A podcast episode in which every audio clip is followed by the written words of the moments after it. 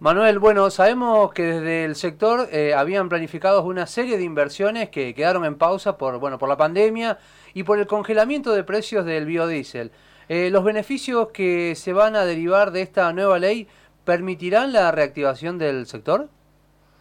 Bueno, lo, más importante de, lo que se sanciona hoy, o por lo menos de lo que se anuncia hoy en, Río Cuarto, es eh, nivel provincial hay un fuertísimo apoyo para, para el sector de bioetanol. Los cambios eh, realmente ejecutivos se toman hoy a nivel del, Poder Ejecutivo en Buenos Aires. Eh, o sea, el gobierno provincial puede influenciar hasta cierto punto en, en qué en qué se legisla a nivel nacional o qué se dictamina en términos de resoluciones de precios. La verdad que eh, la, industria vive un momento eh, súper angustiante, de hecho con plantas paradas, nosotros eh, vamos a parar a partir de la semana que viene la, producción porque los márgenes de molienda son muy negativos, ya no estamos hablando ni de rentabilidad, ni de amortizaciones, ni de costos fijos, estamos perdiendo ya los costos variables, o sea, por cada, cuanto más producimos, más perdemos, es, directamente así. Eh, y, y, realmente, por lo menos este anuncio a nivel provincial, eh, es un poco una expectativa de, un futuro más promisorio para los biocombustibles, por lo menos a nivel provincial. Manuel, eh, lo está diciendo usted ahora, eh, lo que hace falta son decisiones a nivel nacional, pero más allá de eso, no le quita la importancia a esta decisión a nivel provincial. dentro de esta nueva ley provincial hay una serie de beneficios impositivos. ¿Esto va a alcanzar para equilibrar esta, esta pérdida de equilibrio entre costo y ganancia que usted lo estaba referenciando recién por lo que pasa a nivel nacional, ¿va a alcanzar? No, no, no, para nada, porque esto que pasa a nivel nacional es un congelamiento de precios de 10 meses, que imagínate en este contexto, eh, de suba el tipo de cambio, de inflación y de suba el maíz como hemos tenido, que, que por suerte para los productores agropecuarios esta ha sido una bendición, la suba de los commodities, pero pero en ese contexto de, tantas modificaciones en los costos, eh, una pequeña ventaja impositiva no, no sirve. Esto, digamos, de alguna manera tiene que funcionar con, o con un libre mercado o con una fórmula polinómica, pero no con el, la arbitrariedad de un funcionario de turno que obviamente tiene sus eh, urgencias, que es eh, este, que, que, no suban los productos en las góndolas, que no suban los productos en los surtidores, para, para que todo esto no impacte en la inflación,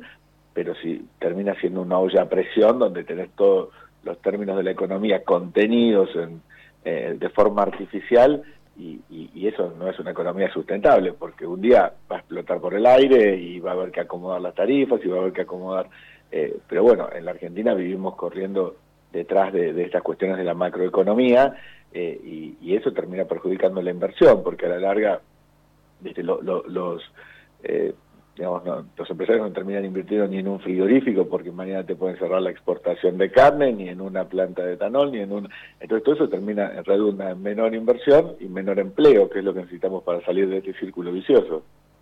Recordamos que estamos en comunicación telefónica con Manuel Ron, directivo de Bio 4 e integrante de la Cámara de Etanoleros de la provincia. Manuel, ¿cuán lejos estamos ¿no? de que el biocombustible pueda equiparar a la demanda en lo que tiene que ver a base de petróleo?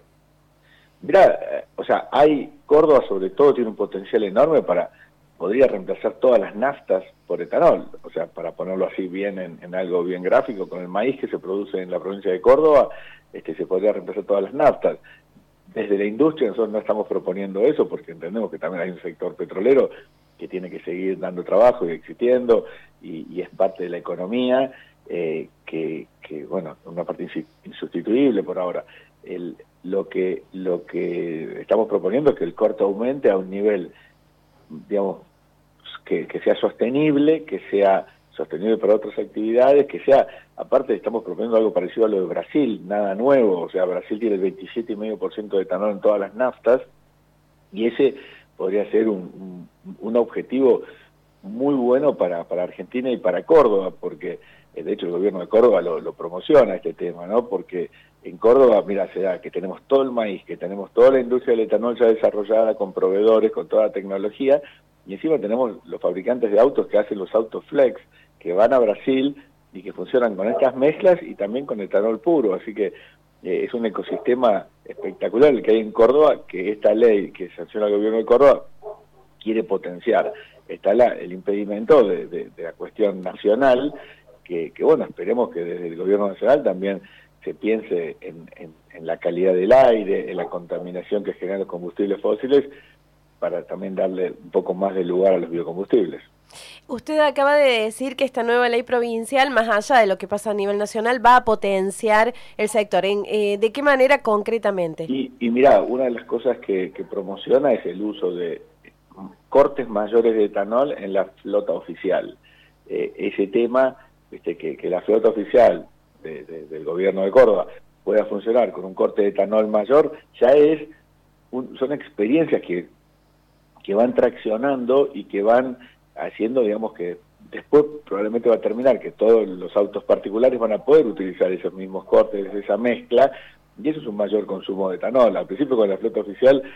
en los números no se va a ver porque eh, es, un consumo bajo. Cuando eso se traslade a las flotas particulares, a los autos particulares, eso va a tener ya un impacto en, en la cantidad de etanol que se venda. E, ese es un caso concreto. Si vos vas a Estados Unidos, por en, en los estados maiceros como Iowa, Illinois, Minnesota, eh, encontrarse las estaciones de, servicios surtidores que tienen E85, que es un combustible que tiene 85% de etanol, 15% de nafta. Y eso se da porque esos estados promocionan el mayor uso, entonces han habilitado eh, eh, esos surtidores y bueno, y, los productores locales de etanol tienen una demanda extra en esos lugares, inclusive productores de etanol que tienen estaciones de servicio porque colocan el etanol, entonces todo eso genera un desarrollo local, combustibles regionales y por supuesto más inversiones locales que, generan empleo de calidad. Así que creemos que, esta decisión del gobierno de Córdoba eh, es como una punta de lanza de, de un crecimiento del sector de biocombustibles.